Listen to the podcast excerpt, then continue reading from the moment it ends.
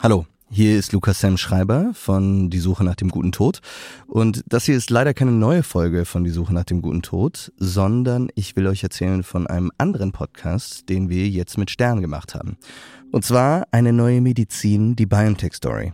Und da haben wir in sieben Teilen die schnellste Impfstoffentwicklung von der Firma BioNTech nacherzählt und erzählen, wie die Gründer Uwe Sahin und Özlem Türeci Medizingeschichte geschrieben haben. Und einen kleinen Zusammenschnitt der ersten Folge, den hört ihr jetzt. Wenn ihr reinhören möchtet in eine neue Medizin, die BioNTech Story, den Podcast findet ihr überall, wo es Podcasts gibt. Oder alle Folgen jetzt schon vorab auf RTL Plus Musik. Tim. Lukas. Wo fängt man hier an? Wir müssen bei Ugo Sahin anfangen. Es ist der 24. Januar 2020. Der DAX ist fast auf Rekordhoch und in der Tagesschau an diesem Abend, da ist das hier eine der Top-Nachrichten. Der angeschlagene deutsche Ferienflieger Condor wird von der polnischen Fluggesellschaft LOT übernommen.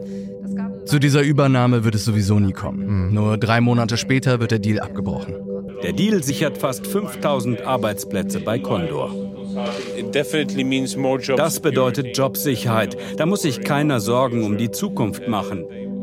Damals sieht noch kaum jemand einen Grund, warum es nicht einfach so weitergehen sollte wie bisher.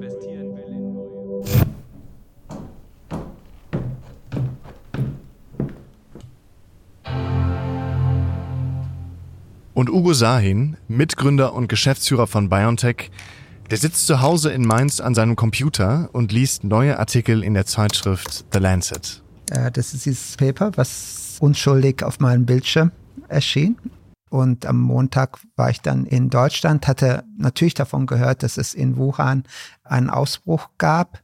Und das ist aber nicht etwas gewesen, was mich beunruhigt hatte, weil solche Ausbrüche, die gibt's jedes Jahr. Und ich habe mich dann relativ schnell informiert und habe festgestellt, das wusste ich damals noch nicht, dass Wuhan eine Mega-Millionenstadt ist.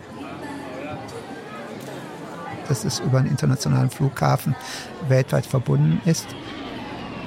Ich habe kurz ausgerechnet, wie viele Flüge in den letzten sechs bis acht Wochen da waren. Und mir war dann klar, dass dieser Ausbruch nicht mehr lokal sein wird, und damit war für mich klar, wir laufen auf eine Pandemie hinaus. Wir sind quasi schon in einer Pandemie, die noch nicht sichtbar ist. An diesem Abend, in nur wenigen Stunden, ändert Ugo Sahin den Kurs seines Unternehmens und startet die schnellste Impfstoffentwicklung der Geschichte.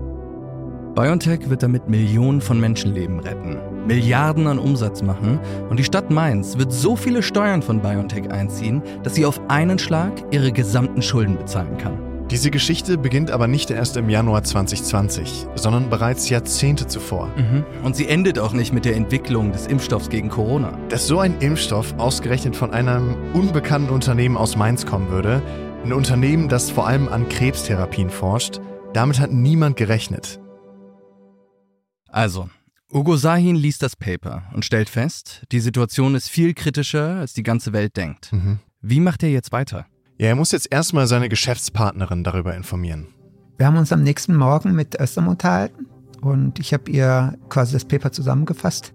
Und am nächsten Tag war es aber so, dass wir den Tag ganz normal angefangen haben und er dann gesagt hat, dass er die Befürchtung hat, dass wir eigentlich schon in einer Pandemie sind. Und dann ist man natürlich erstmal so vor den Kopf gestoßen und äh, denkt, ja, was denn jetzt? Und muss sich erstmal damit, weil wir hatten ja, Sie haben die Nachrichten zitiert, wir hatten ja überhaupt gar keinen Hinweis.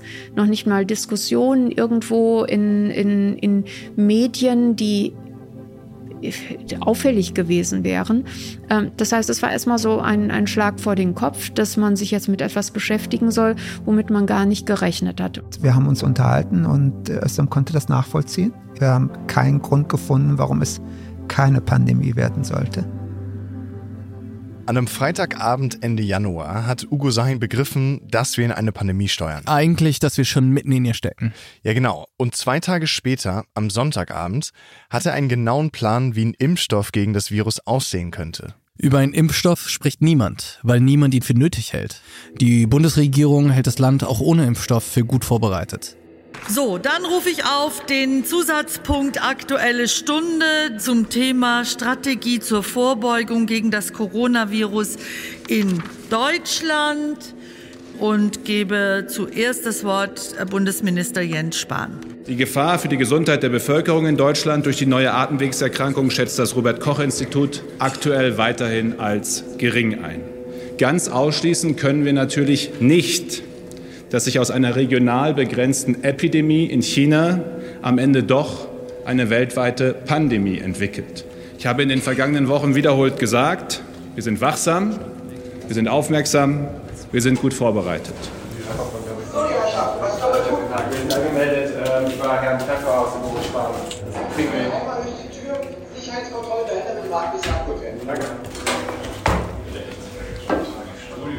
Dieser Satz, wir sind gut vorbereitet im Februar 2020, der hat mich furchtbar eingeholt.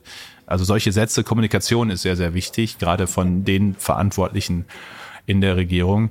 Da würde ich manches aus heutiger Sicht äh, anders machen. Jens Spahn, äh, stellvertretender Vorsitzender der CDU-CSU-Bundestagsfraktion. Ich überlege auch gerade, ob wir noch die Vorstellung, die Sie, die Position, die Sie damals inne hatten. Wie können Sie doch erzählen? Das mache ich doch sehr gern. Jens Spahn, ehemaliger Bundesminister für Gesundheit im Kabinett Merkel IV. Es war alles andere als klar. Im Gegenteil, es gibt ja viele Infektionskrankheiten, wo es nach Jahrzehnten keinen Impfstoff gibt. Äh, Malaria zum Beispiel, HIV, nochmal komplexer, aber also wo seit Jahren, Jahrzehnten geforscht wird und kein Impfstoff verfügbar ist. Ähm, deswegen war es alles andere als klar, ob es überhaupt jemals einen geben könnte